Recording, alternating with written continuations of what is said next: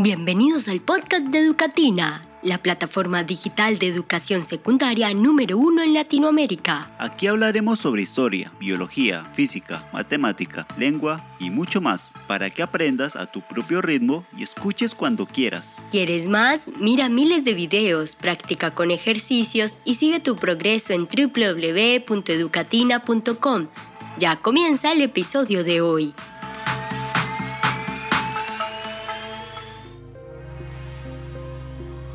Cuando queremos definir el concepto de filosofía, lo primero que tenemos que hacer es ir a su raíz etimológica. Es decir, vamos al griego antiguo, de donde proviene.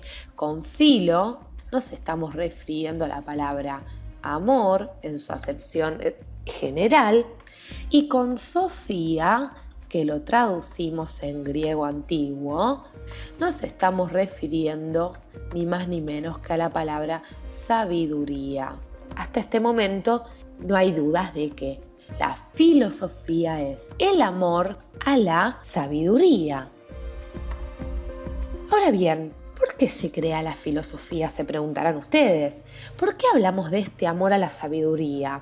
Les cuento que en aquel entonces, es decir, en la Grecia del siglo VII a.C., todavía los primeros pensadores no podían llamarse así filósofos. ¿Por qué? Decíamos, no podemos hablar de filósofos y de sabios al mismo tiempo, porque en un principio, cuando surge la filosofía, los filósofos se diferenciaban de los sabios porque los sabios eran aquellos que ya poseían el conocimiento. En cambio, los primeros pensadores, posteriormente llamados filósofos, eran aquellos que buscaban la sabiduría.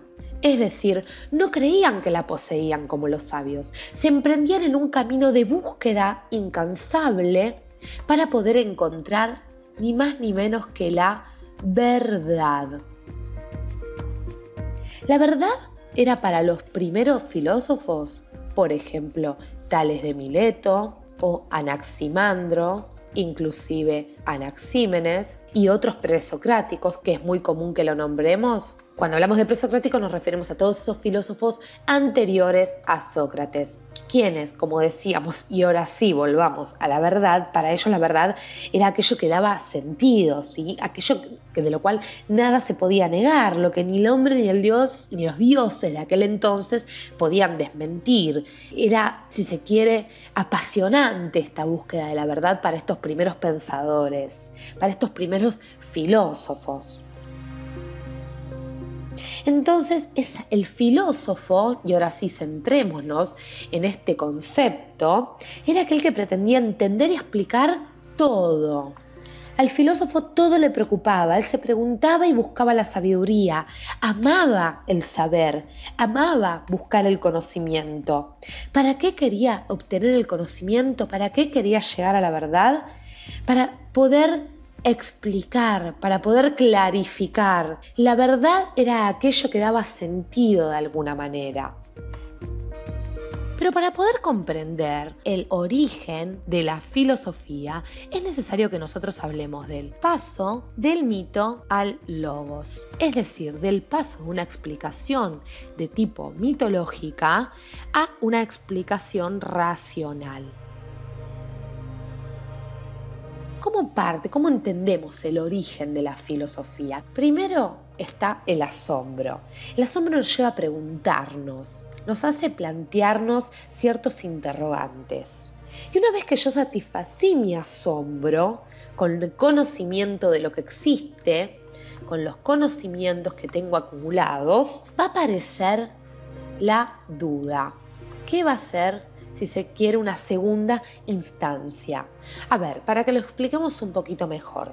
Yo tengo conocimientos acumulados, pero no sé si son ciertos.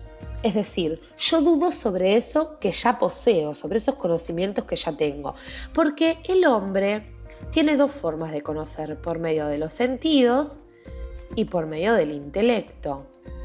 Yo puedo dudar de aquellos datos que me dan los sentidos o aquellos datos provenientes de mi intelecto, es decir, de aquellos razonamientos que yo puedo formularme. Llegamos a lo que Jaspers denominó situación límite. Y permítame que les, les, explique un poquito por qué hablamos de situación límite. Porque las situaciones límite son situaciones, circunstancias en las cuales vemos que no podemos salir, que no podemos evitar.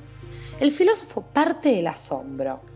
El filósofo luego se pregunta, conoce y duda, adquiere una postura crítica y es, y es si se quiere, en ese camino hacia la verdad, en donde se encuentra con esta situación límite que nosotros estamos marcando aquí, que no es ni más ni menos que lo que le provoca cierta, si se quiere, angustia es decir, una especie de conmoción interior que lo lleva a formularse nuevos interrogantes. Es como un proceso dinámico que no hace más que a partir de todo un camino que recorre el pensador, inclusive nosotros como hombres, nos lleva de nuevo a plantearnos interrogantes, interrogantes, interrogantes. Nos lleva a interrogar la realidad, a someternos a la realidad. Inclusive es la realidad también la que nos interpela. La filosofía interpela la realidad, le hace preguntas, plantea problemas.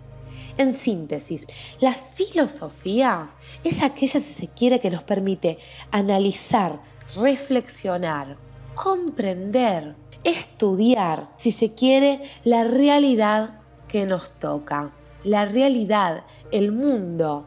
Pero no solo cuando nosotros hablamos de filosofía debemos entender que nos ocupamos de la realidad que nos rodea, si se quiere, sino que la filosofía es la ciencia de todas las cosas. A la filosofía le preocupará y se ocupará tanto de lo material como lo inmaterial es decir, todo aquello que habite en el cielo y en la tierra. Le preocupan los hombres, le preocupa la ética, le preocupa el mundo, el cosmos, la naturaleza.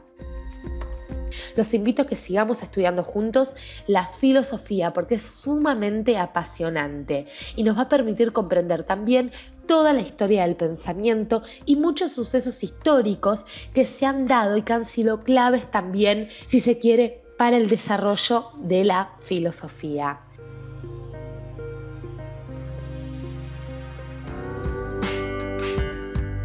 Eso es todo por ahora. Si te gustó el episodio, recomiéndalo a tus amigos y dale seguir para ser el primero en enterarte de las novedades. Puedes acceder a los recursos complementarios de este episodio en www.educatina.com. Si tienes comentarios o sugerencias de contenidos que te gustaría que incluyéramos, déjanos tu opinión en el link de la descripción o escríbenos en nuestras redes sociales, Twitter, Instagram o Facebook. Hasta el próximo episodio.